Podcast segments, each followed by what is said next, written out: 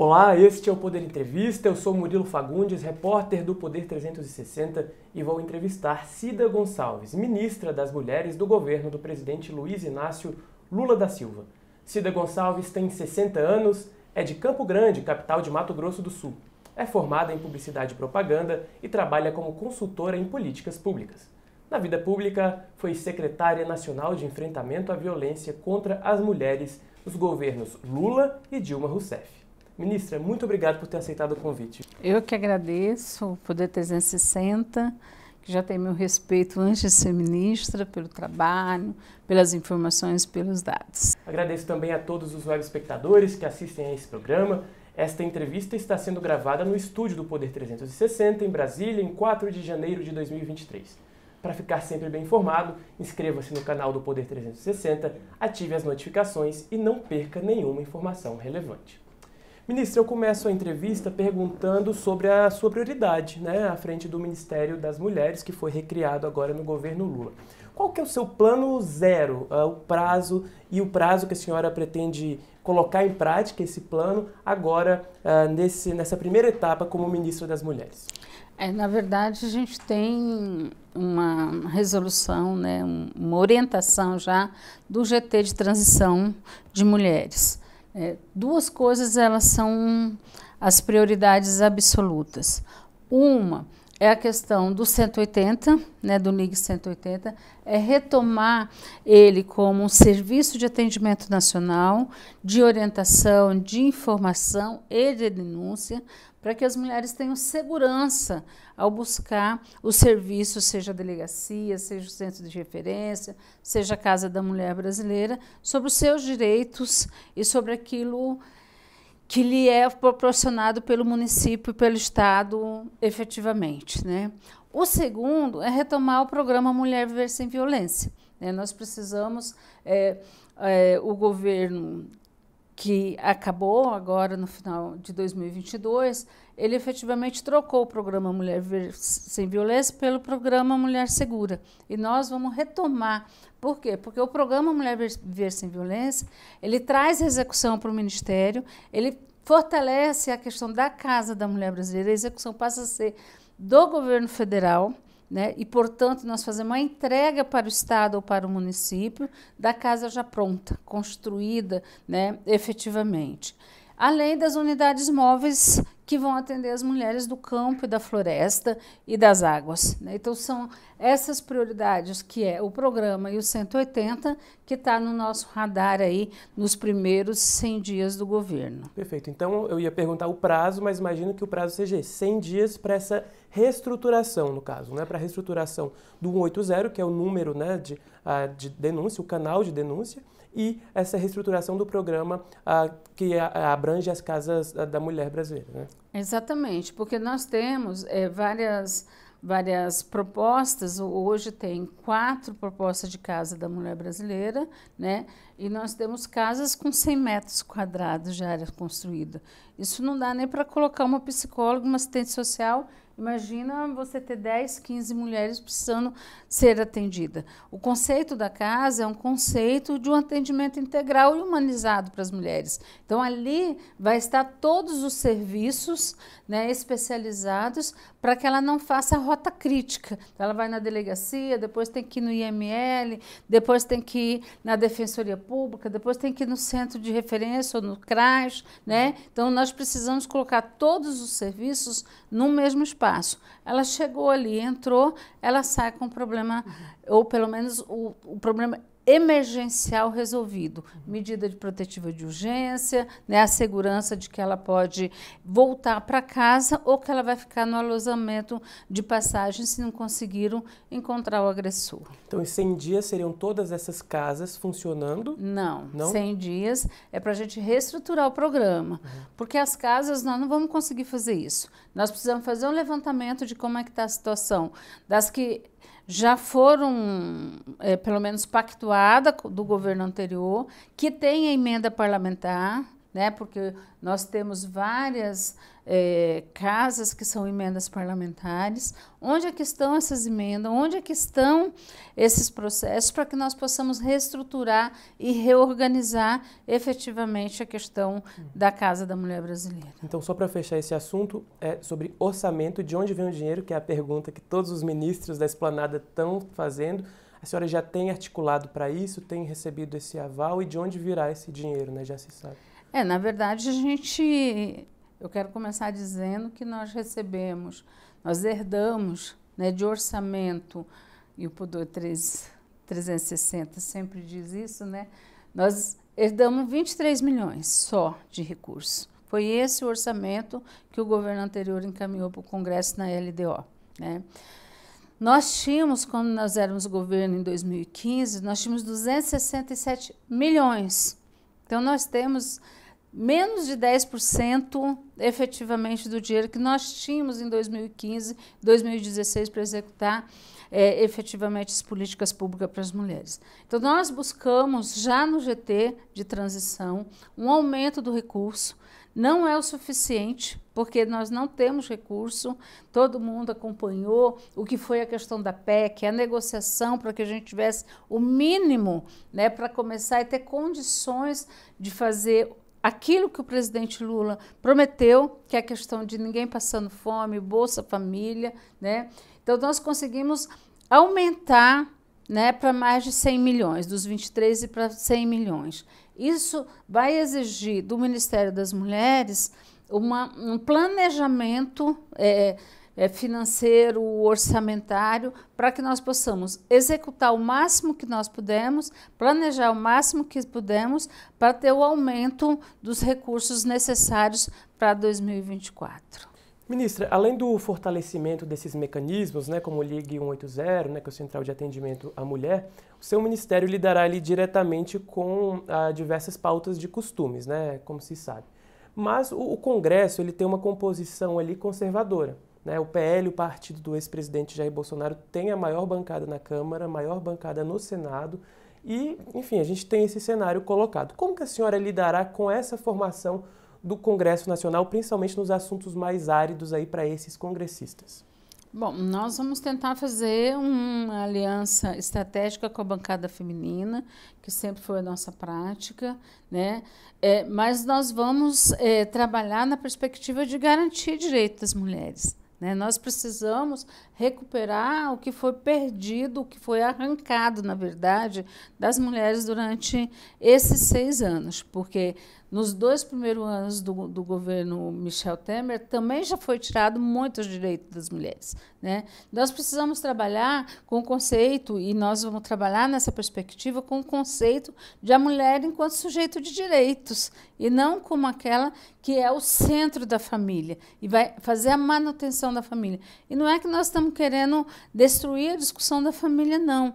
Nós estamos querendo discutir a centralidade da família com outro olhar, porque as famílias brasileiras elas são diferentes, elas são plurais. Nós temos a, a, a, as mulheres, os casais homens e mulheres na, tradicionais, nós temos mulheres solos, né? nós temos mulheres casadas com mulheres, homem casado com, com homens que têm filhos. Então, nós temos uma, as famílias diversas. E, além das, dessas diversas famílias, nós ainda temos uma outra questão, que grande parte das famílias são sustentadas pelas mulheres que sejam as aposentadas, as mães das mães. Né? Então, você vai ter um complexo familiar diferente no Brasil. Né? Então, acho que essas famílias diversas é que esse ministério vai olhar e vai trabalhar. Isso significa que nessa diversidade, para cada uma é uma política. Né? Então, nós vamos enfrentar efetivamente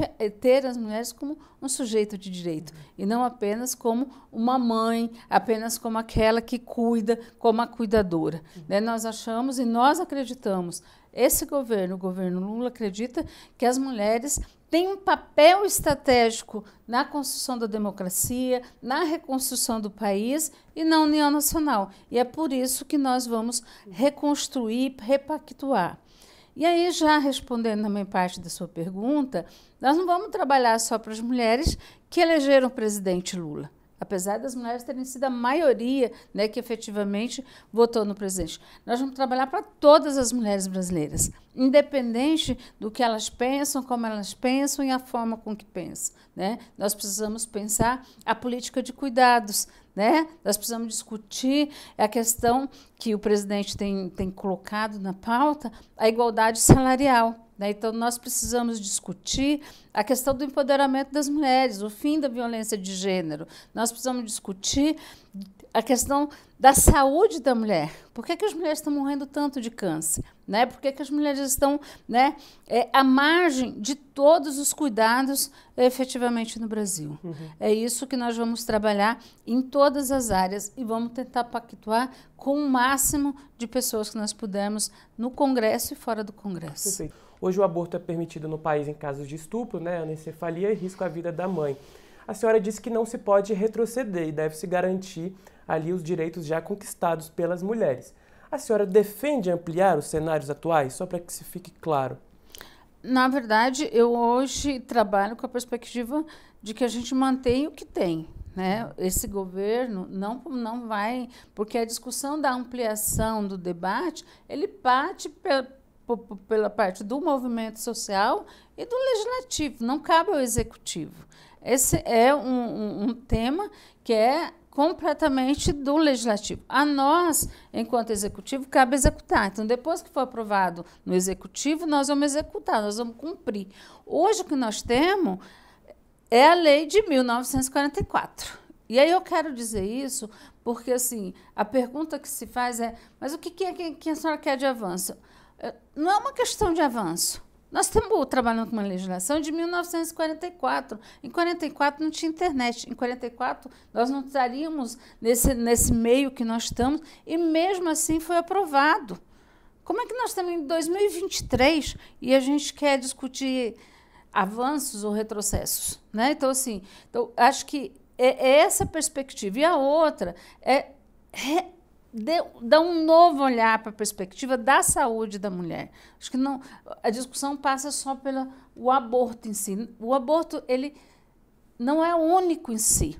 Nós precisamos fazer com que as mulheres tenham acesso à informação, tenham acesso à anticoncepção é, de emergência, que tenham acesso ao planejamento familiar, que conheça seu corpo. Né? Nós precisamos que os homens usem camisinha, nós precisamos que eles façam parte desse processo. Né? Então, assim, existem outros elementos que você pode discutir no que é a questão dos direitos sexuais das mulheres e dos direitos reprodutivos, que eu gosto de separar os dois. Uma coisa são os direitos sexuais, outra coisa são os direitos reprodutivos. Uhum. Né? As mulheres precisam ter saúde na sua forma integral, desde quando elas nascem até quando elas morrem. Então, nós temos uma pauta que diz assim: ah, mas a mulher vai querer fazer aborto. Mas sim, a mulher morre de câncer de útero e ninguém fala sobre isso, né? Então controla-se o útero por um lado e por um outro lado não tenta fazer com que as mulheres vivam por causa desse mesmo útero. Então assim, esses debates aqui precisam ser feitos. Nós precisamos é salvar a vida das mulheres. E nenhuma mulher quer fazer aborto. Né? Então, assim, nós, enquanto executivo, nós vamos defender o que está aí, o aborto legal. Uhum. Se o legislativo e a sociedade avançar, nós vamos executar o que foi. Agora, no plano do que é a responsabilidade do governo federal, nós precisamos atender as mulheres de uma forma da saúde integral da mulher, né? de, um, de trabalhar dentro de uma perspectiva de olhar uma, essa mulher como um todo na saúde é, sexual, na saúde reprodutiva e em todas as formas de saúde. Então, só para encerrar esse assunto, ministra, quando a senhora fala que o aborto é uma questão de saúde pública, o presidente Lula falava isso, falou na campanha, mas começou a sofrer críticas principalmente por adversários, que naturalmente fazem essas críticas. A senhora teme que a oposição use essa fala da saúde pública de uma forma reducionista? Né, que ela não pegue essa explicação e use contra o governo como já tem usado nessas suas primeiras declarações? Sim, faz parte da disputa política, faz parte da disputa de concepção que você mesmo disse do comportamento. Né? Então, faz parte dessa disputa que está colocada na sociedade brasileira. Então, eu acredito que eles vão fazerem isso. A questão é que nós precisamos entender e, e, e falar que a saúde da mulher precisa ser prioridade. Nós precisamos colocar as mulheres no centro da política brasileira. E o centro da política brasileira, ela passa por direito ao trabalho, por, pelo direito de viver sem violência, por direito a ter uma saúde, pelo direito de ter lazer, por direito de jogar futebol, de ir no cinema, de ler, de estudar. Isso é o que você tem que discutir no campo das mulheres. Você não pode olhar a mulher apenas como uma pessoa que reproduz, nasceu para reproduzir e vai fazer isso a vida inteira. Uhum. Nós precisamos colocar a mulher, quando, e quando nós somos sujeito de direito, é nisso que nós estamos falando. Né? É uma, uma pessoa, uma cidadã brasileira capaz de produzir e as mulheres produzem. Né? E é por isso que nós queremos discutir uma política de cuidado, porque elas lavam, elas passam, elas cozinham, né? Elas cuidam dos filhos, elas cuidam dos idosos. São essa, dessas mulheres que nós estamos falando. Né? E são essas mulheres que têm que ficar na fila. E nós enfrentamos a pandemia. Nós sabemos o que foi a pandemia para as mulheres. Né? O Poder 360 mostrou isso em números, várias vezes. Em números de violência, em números de sofrimento, em número de depressão. Então, essa mulher é que nós queremos colocar na centralidade da política brasileira. Essa centralidade política da mulher, ela não passa por uma única questão, passa por todas as questões, por todas as políticas públicas do governo. Ministra, sobre o, o direito reprodutivo, tem um assunto que está muito em voga por conta de uma decisão nos Estados Unidos hoje, é, que é a, pílula, né? Temos a pílula do dia seguinte a pílula abortiva. É, em dezembro de 22, a FDA, que é uma agência reguladora ligada ao Departamento de Saúde do governo, disse pela primeira vez que a pílula do dia seguinte não era abortiva. No Brasil, a pílula do dia seguinte é distribuída no Sistema Único de Saúde desde 2012, sem a necessidade de a mulher passar por uma consulta ou ter uma receita médica em mãos. Qual é a avaliação da senhora sobre a distribuição desse medicamento hoje aqui no Brasil? Qual é o cenário né, do, do governo de transição e já para também nessa pergunta, hoje, como eu disse, a mesma FDA aprovou uma mudança para que farmácias possam oferecer essas pílulas abortivas, que são, é outro assunto. É, até então, o medicamento só poderia ser fornecido por médicos. A senhora acha positiva essa decisão e como que a senhora vê esse debate nos Estados Unidos, que está muito presente, é, e aqui no Brasil? Eu não vou comentar, porque eu não, não vi a decisão dos Estados Unidos, então não tenho conhecimento suficiente para isso. Uhum. E aqui no Brasil, eu acredito que o Ministério da Saúde vai tomar as suas, as, su, as suas posições uhum. e tudo mais. É, com relação a tudo isso que está colocando. Agora, com relação à questão da pílula do dia seguinte, ela, dentro do Sistema Único de Saúde, ela é super importante para as mulheres que sofrem violência sexual. E nós precisamos dizer que esse é o país em que um grande número de mulheres sofrem violência sexual, e principalmente meninas e adolescentes. Né? Então, assim, nós também não podemos é, fazer de conta que isso não acontece. Né? Nós estamos aí é, cotidianamente trabalhando, vendo o que são. Nós acompanhamos vários casos de meninas que foram violentadas dentro da família por pai, por tio, por vô, né? e que terminaram tendo é, uma gestação, terminaram tendo filhos. E nós temos mulheres que são violentadas cotidianamente, cotidianamente no Brasil nas ruas, no espaço público. Então, assim, isso é uma questão que é fundamental para a segurança das mulheres. Equiparação salarial, ministra. O presidente Lula tem defendido muito essa pauta. No discurso de posse, ele falou né, que é um do, uma das metas dele. Eu gostaria de saber se a senhora é a favor de alguma medida mais firme que obrigue né, as empresas, enfim, a, a implantar essa equiparação e como que está essa discussão e sobre a implantação desse, dessa equiparação salarial.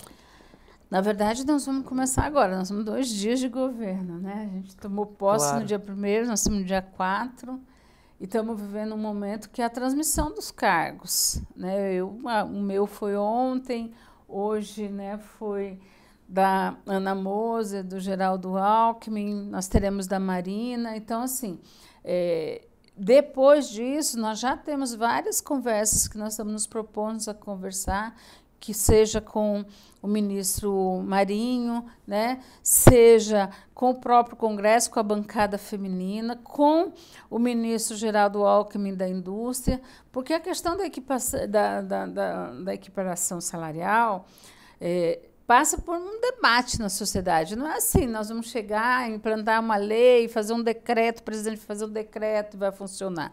Nós precisamos pactuar isso, né? Nós precisamos ter uma legislação forte, segura. Nós precisamos pactuar dentro dos governos quais são as medidas, quais são as ações concretas, que pode ser de pequena escala, média escala ou larga escala. Isso precisa ser pactuado com com a, a, o pessoal privado, né, com as empresas privadas, que tem consequências em todos os seus processos. E a equiparação salarial, ela vem, a equiparação salarial, ela vem é, discutido da questão do empoderamento das mulheres nas empresas, ela vem com a questão do assédio, tem uma série de elementos dentro do mundo do trabalho a ser discutido e ser, ser pactuado. Então, não é algo que nós vamos dizer assim, ó, é, não é como 180 e o programa Mulher Viver Sem Violência. Nós vamos ter que montar um programa, um plano nacional para equipação salarial que envolva todas as áreas, que envolva o judiciário, que envolva o legislativo, que envolva o executivo e que envolva o setor privado. Ministro, uma mulher muito atuante no governo tem sido a primeira-dama, né, Janja? Ontem ela te enviou uma, uma carta né, ali no, na sua posse, disse que tá, estará é, junto nesse combate né, à violência, ao machismo. E, enfim, eu gostaria de saber como que uh, ela terá participação no Ministério, se ela terá né, alguma participação no Ministério, e o que, que a senhora acha das críticas que ela tem sofrido por esse perfil mais atuante né, já no governo, nesse iníciozinho de governo do presidente Lula. Eu achei a carta maravilhosa, né? Eu acho que Fiquei emocionada com a carta, até quero agradecer a Janja em público, né, pela carta, achei muito afetuosa. Eu sempre tenho dito, Murilo, que assim, a Janja, eu conheci ela antes de ser a mulher do presidente Luiz Inácio Lula da Silva. Ela é uma socióloga, ela é uma mulher independente, já aposentada, trabalhou a vida inteira, ela tem uma vida política, ela tem uma militância política e ela precisa ser respeitada por isso. Nós queremos discutir empoderamento? Das mulheres, nós queremos que as mulheres estejam nos lugares que ela quiser. Portanto, eu acho que ela tem o direito de estar no lugar que ela quiser e fazer o que ela quiser enquanto mulher e cidadã. Né? É claro que das, ela sabe das responsabilidades que tem com o presidente Lula, no papel que ela está colocada, mas nós precisamos entender que ela é uma mulher independente. Né? Então, isso é uma questão que nós precisamos trabalhar. Com relação ao ministério, ela é uma mulher, né? Todas as mulheres terão participação e poderão opinar dentro do, do, Ministério das Mulheres. E eu quero que a Janja nos ajude. Eu acho que é importante uma mulher com a história da Janja ajudando a gente a construir políticas públicas para as mulheres. Uhum. Mas não porque ela é uma primeira-dama que vai interferir, que vai mandar. Não, né, o presidente Lula, quando me, me convidou para ser ministra, ele me deu autonomia para trabalhar o meu ministério, construir minha equipe, traçar os processos que é prioridade para ele e para as mulheres brasileiras. Ah, uma atitude da primeira-dama foi ali na posse de não cumprimentar né, o, com aperto de mão o representante do, do Irã. O Irã e outros países são ali criticados né, pela repressão dos direitos das mulheres enfim, isso também tem sido muito debatido. Seu ministério também terá uma atuação junto ao Itamaraty, com outros países. O Brasil tem, tem a pretensão de tomar essa posição, enfim, para tentar conter essa repressão. Ah, isso eu vou discutir com o Itamaraty. Né? Então, nós vamos trabalhar, seguir as orientações do Ministério das Relações Exteriores, porque na área internacional tem essa questão dos países que desrespeitam os direitos humanos, mas nós temos muita coisa para desfazer que foi feita nesses últimos quatro anos com relação aos direitos das mulheres a nível internacional. Né? Então, assim, eu acho que essa será a nossa prioridade. Ok. Ministro, para encerrar a nossa entrevista, faremos aqui um, um bate-bola rápido. Eu vou dizer um tema e a senhora vai fazer um rápido comentário sobre esse assunto. Vamos lá? É, gestão de Damares Alves. Eu acho que ela tirou todos os direitos das mulheres, né? Foi um governo pífio. Número de mulheres ministras no governo Lula. Eu acho que é o maior número de mulheres ministras que nós tivemos nos últimos tempos. Assédio sexual. Um desafio para toda a população brasileira e para o governo. Linguagem neutra. Eu acho que a linguagem ela é universal, né? E a gente vai ter que trabalhar com a conjuntura, o todes, o todo. Acho que tem que incluir. Eu gosto da linguagem inclusiva. Feminismo. Eu acho que é um avanço para a humanidade, né? Foram as mulheres e as feministas que me permitiram estar aqui. Ex-presidente Dilma Rousseff. Maravilhosa, eu acho que tem todo o meu respeito, né? Corajosa, enfrentou um golpe altiva, mostrando para as mulheres brasileiras que é assim que nós exigimos respeito. Participação de mulheres trans em modalidades esportivas. Eu acho que perfeito, concordo, acho bom, acho que as mulheres, sejam elas quais for, tem que estar em todos os lugares. Violência doméstica. Lei Maria da Penha. A favor ou contra a legalização dos recreativos de maconha? Sem opinião. A favor ou contra cotas para minorias e universidades? Sim. A favor ou contra as cotas a privatizar o Banco do Brasil e a Caixa Econômica Federal? Contra. A favor ou contra a reforma administrativa? Eu sou, eu acho que nós precisamos de um Estado democrático mais eficiente. Nós precisamos de uma máquina mais ágil. Mas também sou contra colocar todas as culpas nos servidores públicos. Para fechar, a favor ou contra o chamado excludente de ilicitude, defendido pelo ex-presidente? Contra. Chega ao final, então, essa edição do Poder Entrevista. Em nome do jornal digital Poder 360, eu agradeço à ministra Cida Gonçalves por ter aceitado o convite. Muito obrigado, viu, ministra? Eu que agradeço o Poder 360 por esse espaço, dizer que nós do Ministério das Mulheres nós estamos à disposição. Nós temos muitas prioridades, nós temos que incluir as mulheres. São as mulheres que estão passando fome, né? são as mulheres que estão em situação de miserabilidade, são as mulheres que estão desempregadas, são as mulheres que sofrem as consequências da pandemia, da falta de saúde, da falta de trabalho. Portanto, eu espero que todas as mulheres do Poder 360 estejam com a gente nessa prioridade, nessa luta de inclusão, porque democracia sem mulheres não é democracia. Agradeço também a todos os web espectadores que assistiram a este programa. Esta entrevista foi gravada no estúdio do Poder 360 em Brasília. Para ficar sempre bem informado, inscreva-se no canal do Poder 360, ative as notificações e não perca nenhuma informação relevante. Obrigado e até a próxima!